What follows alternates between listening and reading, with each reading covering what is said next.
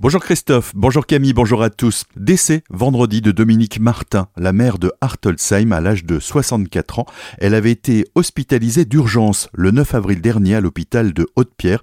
Ses quatre adjoints se sont réunis hier soir pour organiser les obsèques et gérer les affaires courantes de la commune. Une élection partielle sera nécessaire pour compléter le conseil municipal avant l'élection d'un nouveau maire. Samedi, dans un communiqué de presse, le député Charles Zitzenstuhl a adressé ses condoléances à la famille et il déclare cette nouvelle plonge son village et plus largement l'ensemble du Ride dans une grande tristesse que je partage. Fin de citation. Dans trois semaines, le tribunal administratif saisi d'un recours par Alsace Nature rendra son jugement sur la poursuite du chantier du contournement de Châtenois. Le rapporteur public, dont l'avis est souvent suivi, s'est prononcé en faveur d'une telle suspension.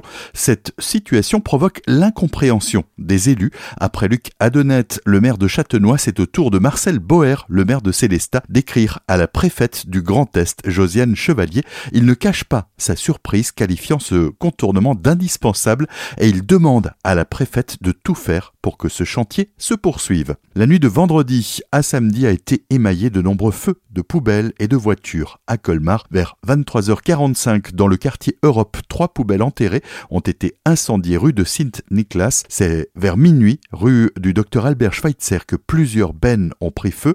À 1h26, les sapeurs-pompiers ont été alertés, cette fois pour l'incendie de cinq voitures, rue de Sint-Niklas. À nouveau, la police s'est rendue sur place afin de sécuriser la zone et de permettre aux pompiers d'intervenir. Puis à 2h15, l'incendie de six bennes à ordures enterrées, rue du docteur Albert Schweitzer, a été traité. Et enfin, le feu d'une voiture a dû être maîtrisé avenue de Paris vers 5h45 du matin. Quelques incidents se sont également produits dans le quartier Saint-Léon. Carambolage entre trois véhicules samedi peu avant 15h à Viroval au niveau du restaurant La Nouvelle Auberge. Deux véhicules étaient à l'arrêt au feu quand un troisième est venu percuter les deux premiers entraînant une collision en chaîne. Les sapeurs-pompiers de Turkheim et de Münster ont transporté quatre personnes blessées à l'hôpital Pasteur de Colmar. Samedi, lors d'un contrôle de vitesse, deux automobilistes allemands à bord de deux Porsche qui se suivaient ont été flashés à 156 km heure sur la départementale 3 à la hauteur de Lembach en Alsace du Nord.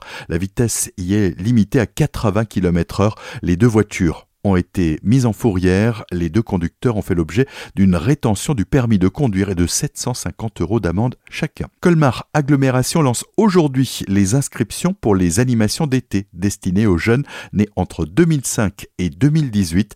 Des animations qui auront lieu entre le 10 juillet et le 27 août prochain.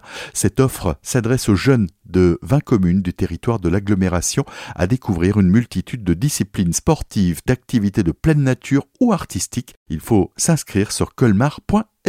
Un tour d'Italie à vélo, voilà le projet solidaire porté par le Célestadia Geoffrey Feldner au profit de l'association Petit Prince. Il nous détaille le déroulé de cette aventure. L'association Petit Prince soutient et réalise les rêves des enfants et adolescents gravement malades partout en France. Et euh, c'est un projet qui donne envie justement de se dépasser. Euh, c'est 2500 km que je vais parcourir en Italie pour l'association Petit Prince. Tous les jours, je vais euh, aller de ville en ville. Donc c'est un parcours que j'ai dessiné moi-même. L'idée, c'est vraiment de découvrir tous les coins de l'Italie, hein, vraiment les endroits les, les plus sympa et surtout de vous le faire partager euh, sur les réseaux sociaux. Il y aura Turin, Milan, Lac de Côme, Lac de Garde, Florence, euh, Rome bien sûr, Naples et puis je finirai donc à Palerme. Donc il y aura une cagnotte que je partagerai sur les réseaux sociaux et l'idée c'est de vous donner envie justement de soutenir comme moi j'ai envie euh, cette association. Je remercie déjà par avance tous ceux qui feront un petit geste. Bien sûr, il n'y a pas de limite de don, on peut donner 1 euro comme 10 euros, chaque don est super important. Geoffrey Feldner prendra la route du départ vendredi 28 avril prochain pour un mois jusqu'au 25 mai. En attendant,